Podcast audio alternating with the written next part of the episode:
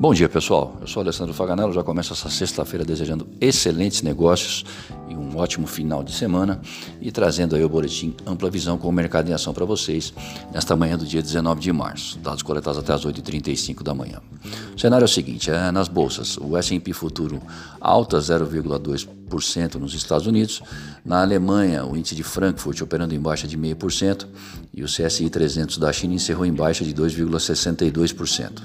O WTI, barril de petróleo, cotado em, a níveis de 60 dólares, portanto caiu, e o comportamento do dólar no exterior ante as principais moedas, o índice index é de leve alta de 0,06. Na zona do euro, a taxa de empregos disponíveis no quarto trimestre de 2020 foi de 1,9%, já os preços ao produtor alemão subiram 1,9% em fevereiro, isso comparando-se ao mesmo mês do ano passado. Nos Estados Unidos, após a aprovação do pacote trilionário, as preocupações com o aumento de impostos corporativos entram no radar. E sobre a China, a primeira reunião de alto nível com diplomatas americanos da era Biden foi tensa. No Brasil, o novo presidente do Banco do Brasil será Fausto Ribeiro, após a renúncia de André Brandão. Bom, depois de dias intensos com decisões importantes sobre juros e fortes indicadores, a agenda econômica é fraca nesse encerramento de semana. Ainda assim, o petróleo sofre por receios de novos bloqueios que certamente impactam na demanda por combustível.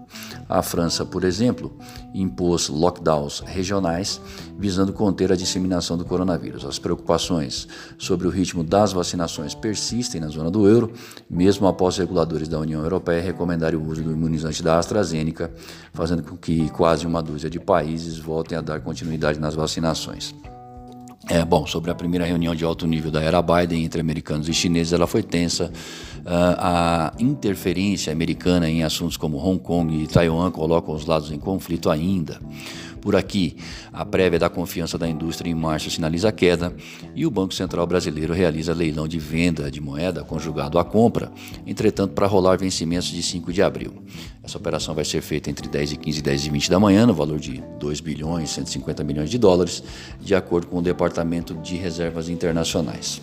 Até 16 de março, as reservas são da ordem de 352 bilhões de dólares, um colchão, um colchão aí confortável. A abertura do dólar no início dos negócios às 9 da manhã não deve ser muito distante do encerramento de ontem. Lembrando que ontem o dólar encerrou a 5,56 e o euro a 6,6250. Para mais informações e consultas, ligue para nós, 011 911 7711. Ampla assessoria em câmbio. O mercado em ação para você.